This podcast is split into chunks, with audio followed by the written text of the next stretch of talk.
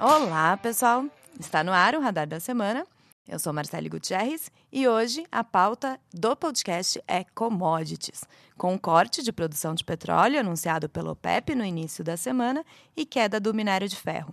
Então, para explicar os motivos da oscilação de preços recentemente e reflexos macroeconômicos, como na inflação, quero dar oi aqui novamente para Leonardo Paiva, que é economista aqui do BTG. E aí, Marcelo, tudo bem? Brunão, muito bom estar aqui de volta. Vamos lá para mais um papo. Para falar aí do, dos detalhes, dos efeitos dos preços das commodities nas empresas listadas, como Vale, Petrobras, Prio, a gente está aqui hoje com o Bruno Lima, que é analista de ações aqui do BTG. E aí, pessoal, tudo bem?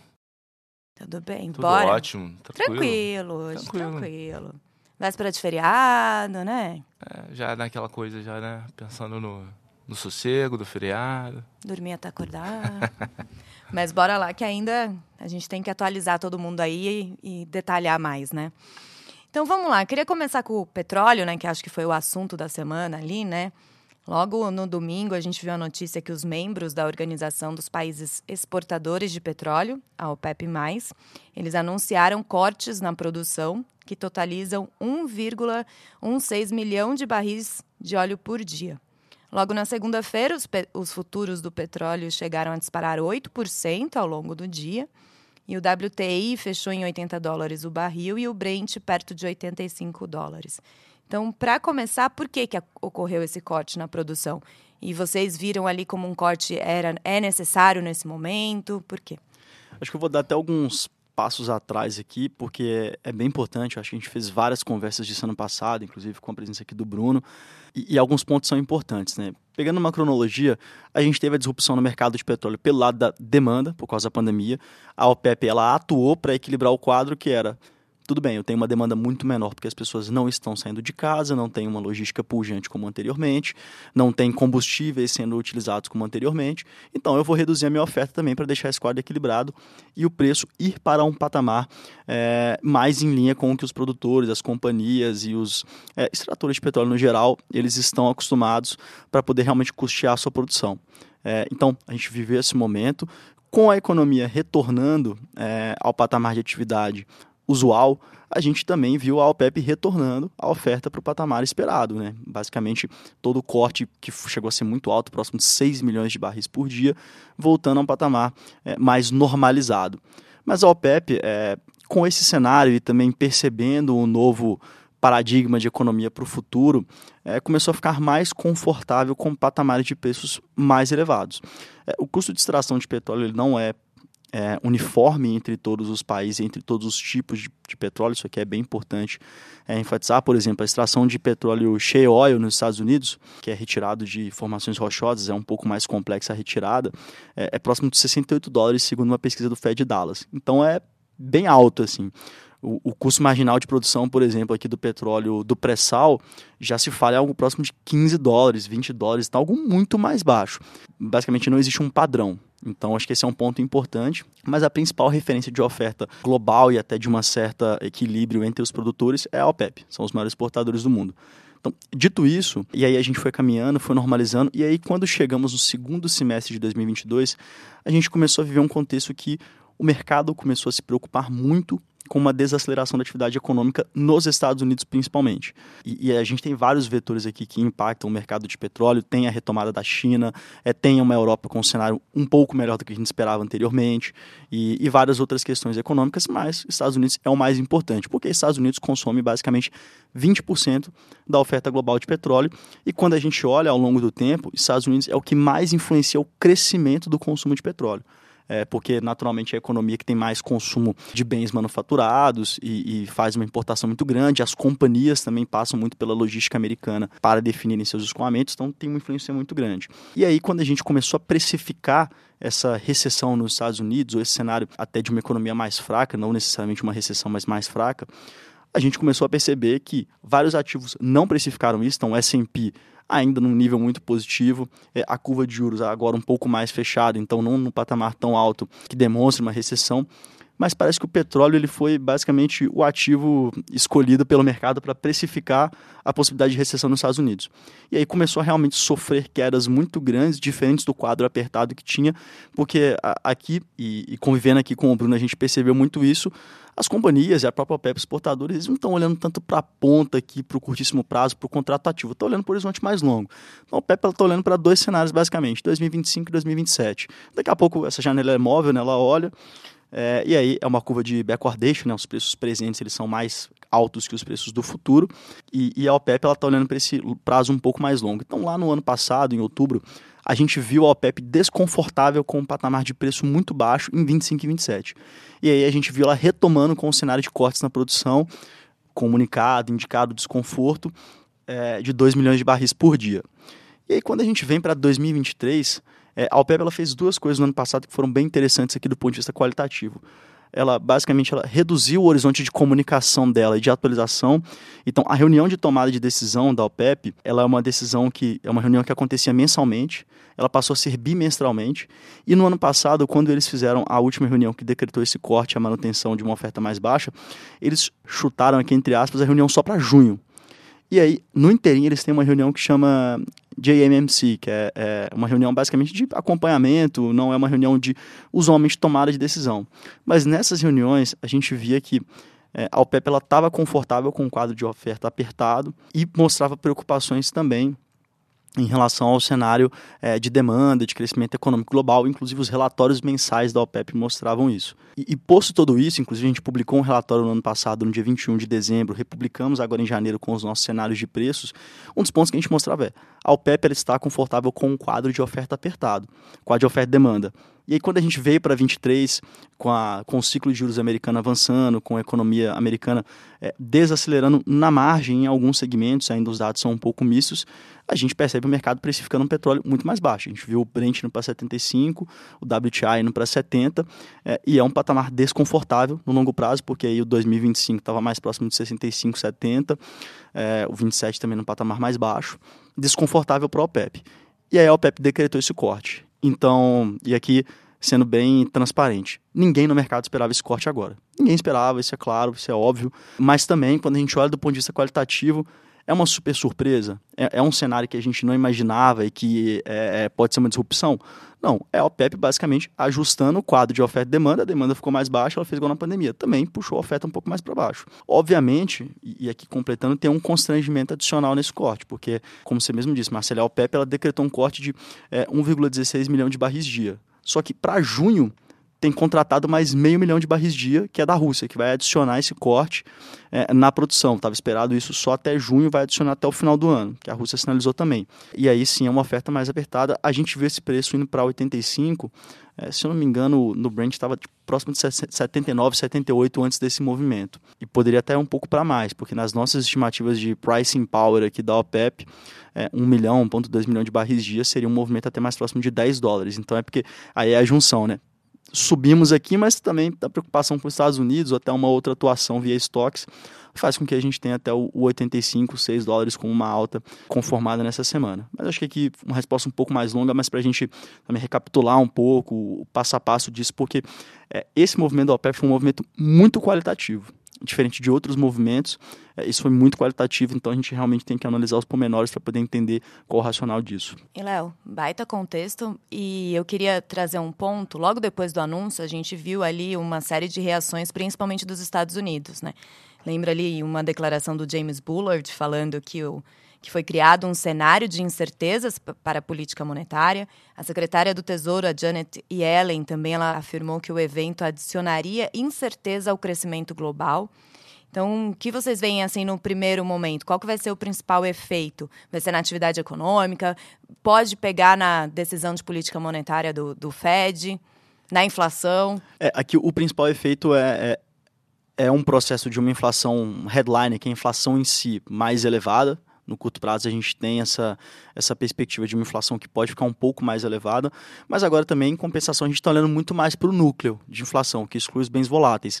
Obviamente, à medida que o tempo vai passando, é, o efeito primário, que é um choque na parte de oferta aqui de commodities, ele pode se tornar um efeito secundário, ser repassado para itens de núcleo da inflação e aí virar persistente, que é onde efetivamente o, o Fed ele consegue endereçar com a sua política de juros.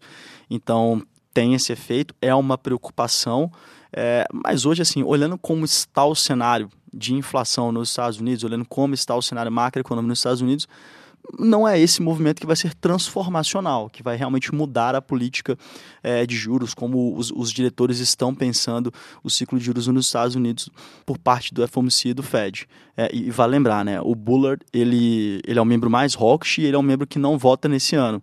É, obviamente a fala dele ainda tem muito peso, ele tem um poder de influenciar o pensamento dos outros membros, que ele é relevante de influenciar a precificação de mercado, é, mas ele é um membro mais hawkish, é, notoriamente mais hawkish, e que, e que, que basicamente tem essa preocupação até um pouco maior com esse cenário. Né? Então, aqui também olhando de uma forma mais qualitativa, no curto prazo, não parece ser algo que vai transformar o ciclo de juros. O mercado e o próprio Fed têm olhado mais para como vai se quais serão os desdobramentos no mercado de crédito, né, que aí pode ter um aperto adicional, é, e também os efeitos defasados da política de juros é, sobre o mercado de trabalho, atividade em si. Né? Então já estão olhando mais para que, que qualquer perspectiva à frente em relação aos itens de núcleo, que hoje já são um problema muito grande. E o efeito na atividade? A gente viu aí um monte de notícia nessa semana, recessão, temor de recessão. É, não vai ser isso que vai trazer uma, uma, um problema para a atividade nos Estados Unidos. É o temor de recessão essa semana que foi mais forte, foi porque nós vimos dados de ISM mais, mais brandos, né? menores do que a gente esperava, inclusive. E aí, por consequência, o mercado começou a perceber que, bom, a economia americana está desacelerando. Hoje a gente teve pedidos de seguro-desemprego mais altos que esperado, se não me engano, 228 mil pedidos. É, a expectativa era próxima de 200. Ainda não é algo transformacional, mas é um número mais alto, então já mostra algum sentimento.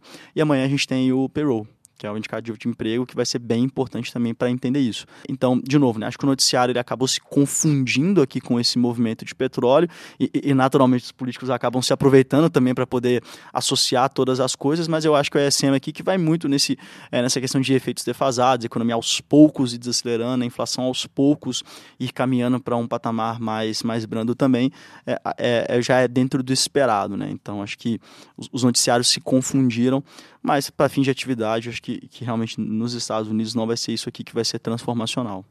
Legal. Tiveram os dados do mercado de trabalho também, né? Que mostrou um desaquecimento ali, o JOLTS, o ADP. Isso, a gente viu o JOLTS, né? Que é o número de vagas abertas no mercado de trabalho americano. A gente hoje foi para um patamar mais próximo de 1,66 ou 7, se eu não me engano. A gente esperava um patamar um pouco mais alto, 1,77. Mais uma desaceleração de qualquer forma. A gente vinha de mais próximo de 1,9.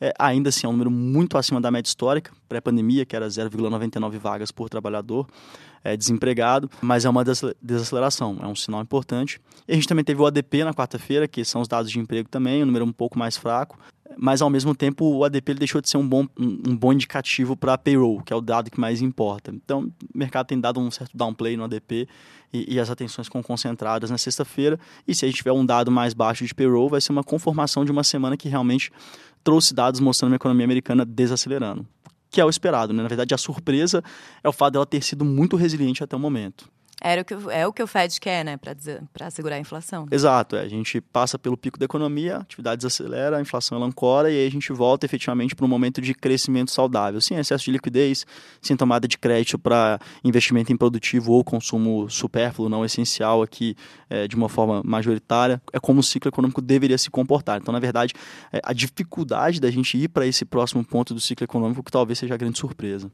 Bom, Bruno, e Petrobras. A gente viu ali logo na segunda-feira com esse anúncio aí da OPEP, as ações da, da Petro dispararam. Outras petrolíferas também subiram, abril. Então, queria entender com você aí qual que é o reflexo na prática para as empresas desse corte de produção. Cara, esse corte, na verdade, ele, ele acho que é mais para, pegando esse ponto do Léo, é mais para dar uma, uma certa acalmada no mercado nessa questão do, da commodity em si, né? E assim, e aí é, quando você tem pelo menos uma. É que o receio da questão da recessão que o, Léo comentou, e o petróleo como o primeiro alvo ali da, de uma commodity que normalmente conversa com esse mundo né, de recessão, o crescimento, acabou de fato impactando. Então, quando você tem esse movimento, ele traz, né, tende a trazer alguma né, uma reconfirmação ali do, enfim, do fundamento para para commodities. Su ajuda a suportar, acho que os, os, os ativos, né, os, as ações, é, elas já estavam, de certa forma, precificando um Brent pô, menor, é, mas o Léo também já colocou bem, né, as ações elas acabam precificando, pelo menos no caso das ações de petróleo, muito mais um preço do, do barril, olhando na curva longa, que está lá nos seus 65, 64, por aí. O que não é muito diferente também do que estava pré-conflito de Rússia e Ucrânia, por exemplo. É, essa curva ela chegou a shiftar para uns 10 dólares para cima e depois voltou tudo, nesse, principalmente nesses receios de recessão que o Léo levantou. Então, assim, você tem uma, uma melhora de sentimento. Agora, o que de fato está fazendo mais preço, na verdade, nesse mundo né, das ações do, do setor tem sido realmente muito mais o micro taxação de exportação aqui no Brasil, política de preço da Petro, certificação de reserva de PetroRio, de 3R. Então essa dinâmica, ela realmente ela tem sido muito mais relevante do que a questão da, da commodity em si. Acho que isso que tem sido mais, tem chamado mais a atenção dos investidores. Eu vou perguntar de, de Prio e de 3R também, mas falando de Petrobras, né, depois do anúncio a gente viu ali declarações do ministro de Minas e Energia, o Alexandre Silveira. Ele chegou a falar numa entrevista que teria mudança na política de preços da Petrobras com a adoção de diretrizes baseadas no mercado interno e não no exterior. Depois teve um comunicado da Petrobras falando que não tinha recebido nenhuma proposta do Ministério. Como que você vê isso aí, Bruno? Então, ainda está um pouco... Sim, até a gente até mandou uma, uma, uma nota ontem à noite. É, tem um pouco dessa, dessas mensagens é, meio truncadas, assim, de curto prazo, né? É, o que a gente entendeu foi que, de fato, existe uma nova... que pode estar né, tá em construção uma nova política de preço.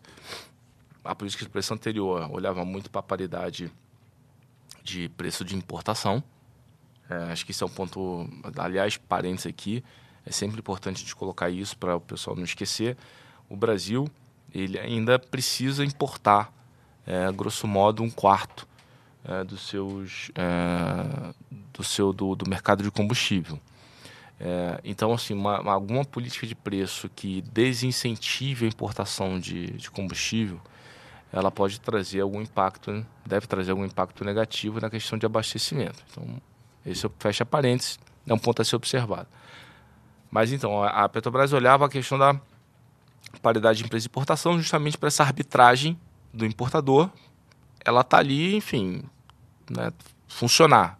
Ela está tá no radar.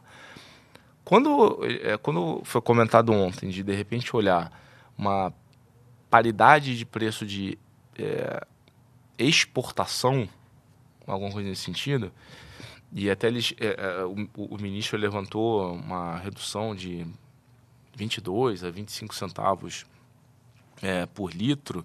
Isso dá mais ou menos, isso dá cinco, mais aproximado, né, 5% dos preços do, do, do diesel, o que não está muito longe é, da, nossa, da nossa estimativa aqui para internalização, né, do custo de você internalizar combustível aqui no Brasil. Então, é, a intenção pode ser, de fato, começar a buscar um pouco dessa questão da, do que, que seria uma, o custo né, de internalização de combustível aqui, é, aqui no Brasil. Agora, de novo, né, o consumo aqui é maior do que a produção, necessariamente você tem que ficar de olho nisso quando a gente coloca na prática, assim, fazendo estimativa no modelo em relação a isso, que seria, de fato, cara, o impacto na Petro, ele não é assim, se você trabalhar com, uma, um desconto de 10% na paridade internacional, Petro tem um impacto de uns 4, 5% de EBIT da um ano menor, mas assim, não é isso efetivamente que vai assim, modificar muito a, a, a, se bater o olho no ativo Petrobras, ela vai, tá, ela vai continuar sendo um ativo muito barato vai continuar sendo ativo, poxa, muito descontado. A questão não é essa. Não é só isso. É o que a gente tem batido na tecla há algum tempo é que tem isso, é, mas tem também a questão do uso do caixa, da questão da redução de dividendo, o que, vai ser feito, é, o que, que vai ser capex da Petro, para onde esse investimento vai, o que, que seria a taxa de, é, de retorno marginal né, desse ou de, de, retorno, enfim, desse, desse investimento, desse capex. Então não é só uma coisa, é um conjunto de fatores, é um conjunto de coisas que nos deixam ainda um pouco mais cautelosos com, com o investimento em Petrobras. E, de novo, a Petrobras, se ela reduziu né, o payout, a questão do, né, do quanto ela distribui dividendo, você pode estar enxergando um ativo que vai estar com 10, 12% de dividend yield. Ano passado, a Petrobras ela retornou 58% de dividend yield para os acionistas. Então, tem uma diferença assim, discrepante em relação a, a isso. Então, de novo, queremos também, a gente já está procurando entender um pouco melhor como é que vai ser isso, o que, que pode estar em construção, comparando com o que era praticado, mas não é só isso. Como eu falei, tem outros fatores que têm que ser levados em consideração. E já vi diversos relatórios aqui de vocês, Bruno, falando que, né, até nesse cenário de incerteza com Petrobras, no setor de petróleo, vocês preferem as, os pares privados, né? PRIO, 3R. Então, eu queria te perguntar um pouco aí, porque saíram vários ah. comunicados da, da PRIO, que é a PetroRio, nessa semana, da, ou ontem à noite saiu da 3R também. Então, eu queria que você explicasse um pouquinho aí. PetroRio e 3R ambos tiveram é, os seus relatórios de certificação de reserva publicados. Então, basicamente, eles fizeram uma atualização das suas reservas, né? o que é reserva provável, o que é possível, o que é provado possível, né? e tudo isso. Separando aqui, né? quando, você, quando a gente pega o relatório de reserva, e, e nesse relatório de reservas, eles também trazem é, o que, que, é o CAPEX, né? o investimento por barril, né? o que, que eles têm como métrica, o que, que é a despesa de operacional por barril e o que, que é a curva de preço que eles estão utilizando implícita ali na, na, na operação. Pegando o PetroRio primeiro, pô, o relatório, na, na nossa opinião, ele veio muito positivo para a tese. As reservas expandiram, a curva de, né, a premissa de capex por barril, ela caiu e a curva de preços que eles utilizaram ali, curva de preço assim, ok, bem conservadora para dizer a verdade, sem grandes premissas otimistas naquele negócio.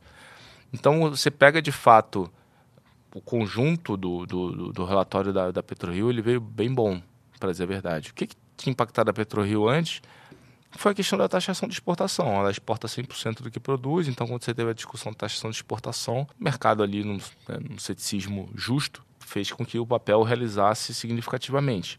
O, o, ativo ele já voltou boa parte desse, desse movimento, no caso da, da, da PetroRio. E aí a gente acredita que agora, com, enfim, questão do petróleo que a gente trouxe aqui, o próprio relatório de reserva, essas coisas deveriam ali tá, trazer um momento de novo positivo para o ativo. O caso da 3R, a 3R não foi só a questão da certificação de reserva, mas a 3R já vinha sofrendo é, um pouco ali, né, um mercado um pouco mais cético pela questão do, do que a Petrobras estava né, divulgando em relação a desinvestimento dos seus ativos. É, saiu, tinha saído lá um fato relevante, comunicado, dizendo que a Petrobras ia suspender, aí, enfim, teve um ruído ali de comunicação. O que, que ficou no final foi que a Petrobras ela vai revisar tudo que não foi assinado. Basicamente, basicamente isso. Agora, o que já está assinado, que é o caso de Potiguar, é, isso aí não vai ser, não vai sofrer alteração. Isso sendo verdade, o próximo passo, é, no caso de Potiguar, é a aprovação do IBAMA, é, que a gente acha que tem uma chance é, razoável de, é, de acontecer, enfim, nos próximos, nos próximos meses. E isso, enfim, mas isso trouxe um ceticismo proativo para a tese. Porque foi 3R que comprou esse, esse 3R que comprou Potiguar. É, e Potiguar é um, é um negócio que é super relevante para a história da 3R, né? muda de fato o patamar da empresa. Então aí o mercado ficou mais cético. Né? A taxação de exportação não pega 3R, não no primeiro momento, mas se ela se, se, ela se perpetuasse, você teria uma discussão de que você poderia trazer petróleo exportado para o mercado interno. Obviamente isso tem, um, tem que ter vaso comunicante e distribuição, mas assim, no, né, se a, a, taxação de exportação ela, e a nossa visão é que ela, daqui a, grosso modo, né, dois meses e pouco, ela se encerra, mas isso poderia trazer algum efeito lá na frente. E aí o mercado ficou também discutindo o que, que poderia ser o, o, relatório de reserva da de certificação de reserva da 3R. É, o mercado já estava ali um pouco cético, teve, tinha muita, assim, muito ruído, muita especulação. É, e o que saiu ontem à noite para a gente foi um relatório, cara, foi um relatório ok. Ok, e, e, e, assim, ok, mas se você pensar no, que, o, o, no movimento de preço do ativo, foi bom. Porque não reflete, o relatório ele não reflete é, o ceticismo que está implícito no preço do, do, do, ativo atualmente. A gente acha que o ativo ele descontou demais é, por um receio do mercado de vir um relatório com reservas caindo muito, capex subindo demais, alguma coisa nesse sentido. E de novo, não foi o que a gente viu ontem. Então hoje a gente vê a, a, a 3R extremamente descontada. Base, assim, tem algumas formas de você olhar, mas se o preço que a 3R está sendo negociado atualmente né, na tela do mercado, ele reflete somente a produção é, 1P de Macau. Só que sabendo que ela tem vários outros ativos que, tão, que, são, que estão né, operacionais, enfim, e podem e devem, na nossa opinião, é, aumentar de produção ao longo do tempo. Então a gente acha que o risco retorno aqui nesse nível de preço, ele de fato ele chama muita atenção. Veio melhor que o esperado, né? O famoso melhor do que esperado. É, assim, então, então o relatório ele veio, dado o receio que o mercado uhum. tinha, ele veio melhor. Uhum. Acho que esse é um ponto, né? Porque no final do dia tudo é relativo. O relatório ele foi assim, você olha e fala assim, pô, tá bom, ok. Só que, poxa, o, o que o mercado estava discutindo, especulando anteriormente, assim, não, né, você não, não justifica é, um movimento de preço. Então, acho que nesse, nesse aspecto o relatório ele serviu ali, acho que sem dúvida alguma, para mitigar alguns receios do mercado. Mudar aqui para outra commodity, né? Porque se a gente viu o petróleo em alta essa semana, o minério de ferro não foi bem assim, né? Na, nesta semana, o minério ele cai mais de 6%, abaixo de 120 dólares a tonelada. E até umas notícias ali que se aproximou da menor cotação em quatro, cinco meses. Que, que aconteceu com o minério? Pegando aqui do ponto de vista mais macro, né, acho que tem dois movimentos. O primeiro movimento, três, na verdade. O primeiro movimento é a, a reabertura da China. Ela saiu um pouco do noticiário pelo ganho de importância dos outros eventos macroeconômicos, estão aqui naturalmente é, a crise no sistema bancário, tanto americano como europeu, que tem se resolvido e também se dissipado na margem, mas ocuparam o noticiário em detrimento da reabertura da China. Então acho que esse aqui é um, é um ponto importante. Então o noticiário tirou um pouco o foco e, e, aí o operador de mercado ele quer operar o que tem mais vol, mais liquidez, acho que esse é um ponto mais técnico aqui. E aí, indo para os outros eventos mais macro, é, o primeiro é positivo para a minério de ferro. A China tem reaberto, tem tido uma reabertura muito boa, os dados de PMI, que são os dados antecedentes, é, eles mostram uma economia que tem sim tido uma reabertura importante, boa, caminhada num bom pace de recuperação. É, então esse é o primeiro ponto, positivo para a minério de ferro. Segundo ponto é que a China ela tem recorrentemente uma atuação que ela busca comprar matéria-prima por valor baixo. Isso acontece com soja, acontece com milho, acontece com minério de ferro, acontece por petróleo. Todo mundo quer pagar barato. E a China não é diferente, ela é um grande consumidor, ela tem um poder que a gente, até na economia, acaba chamando de monopsonista. Né? É basicamente o cliente que consegue influenciar o preço que ele paga por, para o produtor. Dito isso, é, a China, na parte do minério de ferro, e aqui o Bruno tem muito mais propriedade para falar, a China recorrentemente como que ela atua? Ela acaba falando bastante sobre o, o, mercado de Qingdao, que é um mercado muito especulado, tem muita pessoa física atuando, é, e, e, que vai controlar qualquer tipo de volatilidade acima da, da usual, que pareça ser uma manipulação de mercado, é, para poder corrigir distorções no preço do minério de ferro. E, e foi o que ela fez essa semana. E aí o mercado corrigiu para baixo. Bom, se ela vai controlar, pode ser que ela vai mitigar demanda, vai acontecer alguma coisa nessa direção. Então, acho que a explicação é, é, é tão simples como isso. Assim, o mercado ele operou esse patamar. Não caiu 30%, 20%, é, mas caiu 5%. E se a gente olha no horizonte mais longo, tem algum tempo que nesse patamar 110 a 130 é, a tonelada, que, que, que, o minério está vivendo esse patamar, tem algum tempo, que parece ser relativamente um equilíbrio de uma economia reabrindo, bem, num ritmo importante, melhor do que a gente esperava em um certo momento, mas ainda também, obviamente, num pace de crescimento que não vai ser o do começo do milênio. Então, não faz sentido minério de ferro para 200. Mas também não faz sentido a gente falar que vai voltar para sempre, porque a economia da China está reaberta e tudo. Então, tem assim, demanda, né? Exato, tem demanda, tem uma economia que, que vai ter estímulos estatais também em diversos setores que são intensivos em minério de ferro e, e as demais commodities aqui, inclusive que são derivadas. É, então, a gente fica um pouco nesse, nesse intervalo de preço aqui que parece um intervalo bem resiliente. É, então você tem os dois vetores. Mas dessa semana aqui, falando mais de curtíssimo prazo, a gente fica bem concentrado nessa, nesse noticiário da China aqui de novo. Né? Não é nenhuma perseguição ao minério, porque o mercado imobiliário é super importante por lá. É uma prática comum em todas as commodities. A gente observa isso recorrentemente. É, até no mercado de grãos é engraçado, né? Que o, o pessoal acaba falando que a expressão é que a China compra da mão para a boca, como a gente está falando de alimento, né? Que é, vai comprando de pouquinho em pouquinho. A gente vê muito isso no mercado de soja, é muito agudo. Vai comprando de pouquinho em pouquinho, quando o preço chega num certo patamar que a gente considera como baixo, relativamente competitivo, é, a China vai e compra um caminhão de uma vez. Assim, compra, o mercado esperava um milhão de toneladas de importação de soja numa semana, a China vai e compra três de uma vez. É, é, é, usual, assim. Então é uma forma é um pouco pragmática aqui, estratégica que a China atua e, e acaba passando por várias commodities.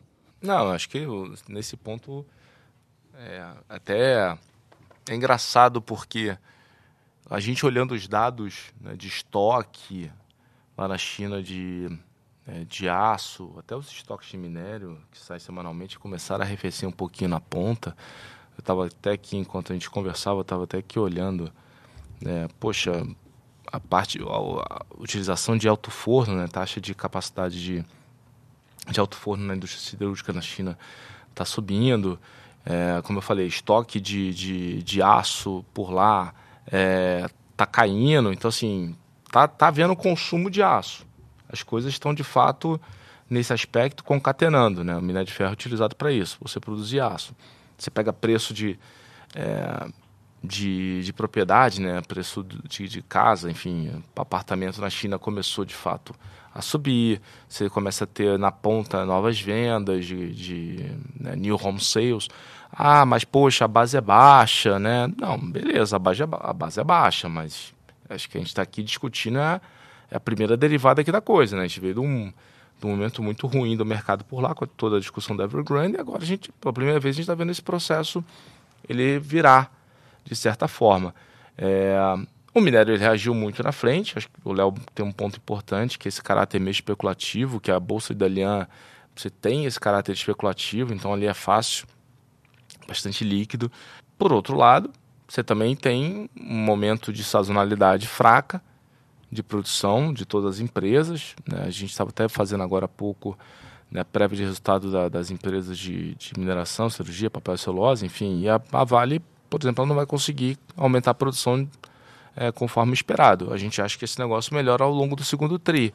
É, então você tem de fato, assim, minério de ferro não, ele estava no patamar né, relativamente mais alto, o futuro está em 116, 117, o spot acho que está 120 alguma coisa. Enfim, 120, 125, pô, é um excelente preço, não tenho muita dúvida disso. Se de fato esse processo continuar na China continuar se recuperando, é, a gente espera que o segundo TRI você tenha uma, uma, um efeito muito positivo, que é de preço alto com produção, com volume. E aí, de fato, esse negócio transitando ali para o lucro, ele vai fazer, é, vai fazer um, impacto mais, é, bem mais positivo. A inflação de custo, na, quando você pensa na, na, na, no processo produtivo dessas empresas, ela já aconteceu. Então a gente continua com aquela cabeça que o custo marginal de produção é muito mais alto e, e só economicamente é factível você produzir. Se o minério de ferro estiver acima de, sei lá, 90, a gente acha que o custo marginal de produção está 80 com 85. Então, assim, quando você faz todo esse somatório, toda essa, toda essa equação, é, a gente ainda crê num, num movimento, né, num, numa trajetória positiva para minério de ferro e mineradoras ao longo de 2023. O que, que a gente acha que, assim como no caso do petróleo, afetou no curto prazo foi também essa questão da recessão. É, de alguma forma, sim, isso bate em commodities meio como um todo. Tem a questão de Brasil também, então as coisas mais específicas aqui no caso da Vale, que é, poxa, a discussão do, do, do né, da, é, luz do, do, da questão da arrecadação, como é que você vai, se royalties vai ou não vai ser impactado, se vai aumentar ou se não vai, royalties de mineração, né, que eu estou falando. É, então, acho que você tem algumas coisas específicas. E por que, que eu estou falando isso? Porque se você pegar a performance da Rio Tinto, por exemplo, contra a Vale, a Rio Tinto ela performou, grosso modo, aí 7% acima da Vale, tudo em dólar, é, desde o início de março para cá. Então, isso nos leva a crer que é muito mais uma questão doméstica do que uma questão global. É, as mineradoras lá fora outperformar a Vale. Bom, peraí, então né, todo mundo faz a mesma coisa, tudo bem, tirando as nuances aqui do custo de produção de cada um. O que, que pode ser? Bom, pode ser a questão de produ é, produção, volume. Né, poxa, o volume da Vale está vindo mais fraco, beleza. E ter essa questão do receio, talvez, do, do dos royalties. Então, quando você, a gente sempre fazendo essa comparação, né, e como antes acho que esse é um, é o lado, entre aspas, é, mais fácil da história, que, poxa, você compara uma empresa aqui com uma empresa, cara, que vai estar em qualquer outro lugar, óbvio. De novo, tem que olhar, ver se você não está comparando um, produtor de baixo custo, quanto custo, mas enfim, você consegue ali ter alguma régua é, razoável. Então, nos parece que é muito mais essa questão micro, doméstica, do que a discussão, poxa, global. China está recuperando, o minério está, tá, tá, enfim, está no patamar alto comparando o dado estoque, né, olhando estoque, olhando produção de aço na China, cara, também está indo a favor de uma continuidade de preço de minério mais alto. Então, por hora, a nossa tese ela segue, segue inalterada. Tem a questão geral, né, Bruno? Com Selic a 13,75%, renda variável é afetada. Também tem isso, tem a questão dos resgates dos fundos aqui, né? Os fundos continuam sofrendo muito resgate. Então, enfim, quem tem vale é um negócio líquido, é mais fácil você né, vender, fazer um resgate em cima de uma vale, por exemplo. É, mas você está certo, é um, acho que é um, um combinado aqui de, de fatores, mas, de, de novo, essa, essa performance da Rio Tinto maior do que a Vale na ponta acho que dá essa pista de que o, a questão dos vetores globais para a tese de minério de ferro segue, por enquanto, intacta. Para encerrar aqui o nosso episódio, queria ver com vocês o que, que a gente tem que ficar de olho aí nos próximos dias. O Léo já falou, sexta-feira é feriado por aqui, tem payroll, né? Então. É verdade. É exatamente isso. Payroll vai ser bem importante. É, acho que sempre acompanhar o noticiário qualitativo, né? Fala de Fed Speakers, fala de membros também do ECB. É, e, obviamente, aqui no Brasil, como o Bruno comentou, tem um noticiário político bem importante aqui, estrutural, tributação, é, essa, arcabouço é fiscal. comentar, né, então, bem importante acompanhar isso. O, o, governo, o, o governo falou que essa semana eles trariam é, qual seria a composição dos 100 com 150 bi de arrecadação para fazer frente ali ao arcabouço. Né? Exato, né? A, a, próxima semana ela pode ser marcada, aí, essa semana que segue, né? pode ser marcada pela apresentação do texto completo do arcabouço fiscal e dessas medidas é, saneadoras do ponto de vista de arrecadação que deixam, que fazem com que o arcabouço fiscal fique de pé. Então vai ser bem importante acompanhar isso também. É, então, noticiário qualitativo com um peso muito grande. É, e na próxima semana também a gente tem IPCA aqui, que, que naturalmente acaba sendo impactado por essas questões que a gente discutiu. É, então, bastante coisa para acompanhar, inclusive para quem gosta de ficar acompanhando no feriado, também tem coisa amanhã. É, e do lado micro, assim, a gente vai começar a temporada de resultados nos Estados Unidos logo mais. Então, sem dúvida alguma, olhar a dinâmica do primeiro tri do S&P, quando a gente olha o consenso de mercado, está ali um consenso de uma queda de lucro por ação, né? se você consolidar o S&P de alguma coisa próxima ali a 7, 8%. E aí escutar. Né? A gente, eu falo muito isso, eu sou meio repetitivo nesse negócio, mas é o que de fato acaba fazendo muito preço, que é realmente escutar é, os CEOs, os CFOs, enfim, os executivos né, do, né, de escalão mais alto da, das companhias para ver, entender a cabeça deles de como é que está o processo para frente. O mercado de ação é sempre importante, acho que comentar e lembrar disso. O mercado de ação ele reflete futuro. Né? A perspectiva do futuro em relação àquela tese de investimento, àquela empresa específica, aquele setor. E aí, onde é que a gente encontra a oportunidade? É quando a perspectiva futura ela parece que está muito descolada. O mercado de opinião está né? Tá precificando um negócio que parece muito descolado de uma visão nossa em relação a, a, ao futuro de uma determinada companhia. É, então, sem dúvida alguma, escutar esses caras, né, esses, esse management, né, os management das empresas, faz total sentido. Bom, acho que é isso. Obrigada, Bruno. Obrigado, pessoal. Valeu. Obrigada, Léo. Obrigado, Marcelo e Bruno. Muito bom estar aqui de volta. Então é isso, gente. Mais um episódio no ar. Lembrando, toda quinta-feira, ao fim do dia, tem novo radar da semana aí com um compilado aí do que, que aconteceu, as principais notícias, e a gente sempre traz aí os especialistas do banco para detalhar. Até semana que vem.